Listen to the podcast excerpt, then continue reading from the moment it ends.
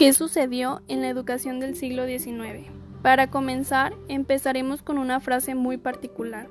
La educación es la acción en la cual se forma una idea o conocimiento a través de la preparación impartida por cualquier persona. En México no hubo un sistema formal de enseñanza pública, por lo que ésta quedó en manos de asociaciones de beneficencia y academias particulares nacionales o extranjeras. Tras obtener su independencia en 1821, México mantuvo parte de la estructura educativa de la época virreinal.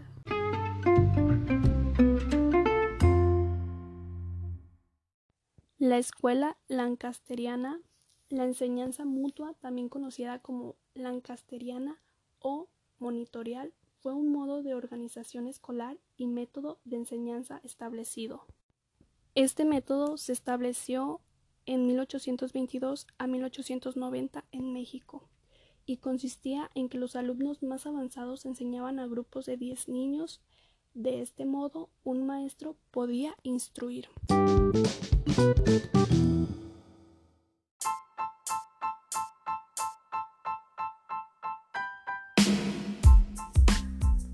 Hubo varias academias que fueron sumamente importantes. Una de ellas fue la Academia de San Carlos, la primera escuela de arte del continente americano, pues fue el punto de origen de casi toda la pintura, la escultura en México y Centroamérica en ese momento.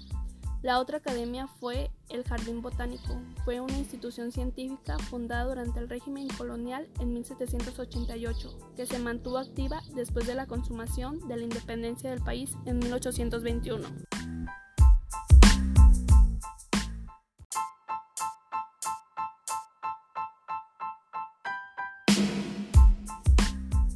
El Real Colegio de Nueva España en la Ciudad de México fue establecido por decreto del rey Carlos III en España el día 17 de marzo de 1768. Dos cirujanos provenientes de los Reales Colegios de Cirugía de Cádiz y Barcelona fueron enviados al nuevo continente para iniciar las actividades de este colegio. Por último, la minería mexicana se había dedicado esencialmente a la explotación de los metales preciosos, a los que se agregaron a fin de siglo el cobre, el plomo y otros minerales industriales que habían tenido hasta entonces una menor importancia.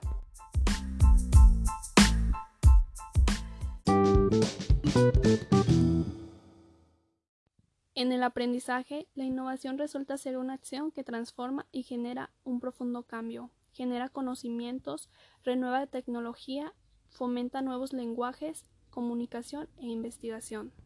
Por último, en la escuela implica una consideración de la infancia como competente y capaz, concretada en el presente.